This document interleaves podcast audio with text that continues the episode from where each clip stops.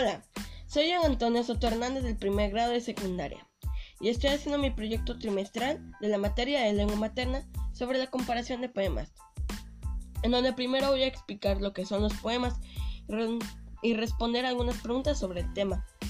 Para poder hacer la comparación de algo es necesario saber de qué estamos hablando, así que en primer lugar les diré qué es un poema. Una composición literaria considerada como expresión artística de belleza por medio de la palabra. Los poemas se relacionan con la época y las características y circunstancias del entorno y periodo de la historia. Para comparar poemas de diferentes épocas es necesario conocer el contexto social en el que se desarrollan. En el que se desarrollan. Te, te explico esto para que lo puedas, para que lo entiendas mejor. Es el conjunto de circunstancias que rodean una situación. La economía, el idioma, las pandemias y cosas así marcan las diferencias en cada época. El mundo social de un poema se refiere a las condiciones en las que se desarrollan su contenido. Algunas veces pueden ser tomadas de la realidad y otras veces es creado en un mundo ficticio, nada parecido a lo real.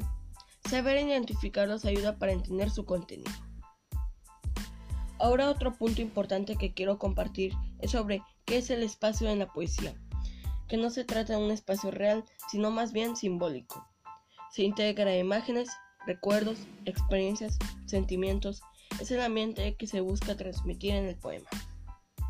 Y por último, antes de despedirme, entendiendo que nuestro tema es, el, es la comparación de poemas, quiero mencionar que no podríamos hacer una comparación sin comprender qué es la poesía.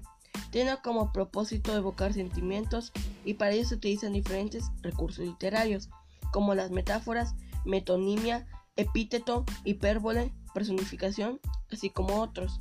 Todo el conjunto de, estos detalles importantes, el, el contexto y el mundo social, el espacio y los recursos literarios utilizados nos facilitan poder hacer comparaciones de los poemas e identificar sus tiempos y diferencias entre unos y otros. Espero todo lo que les he explicado sirva para comprender mi tema y, los disfrutarás. Me despido deseándote el mejor de los días. Bendiciones.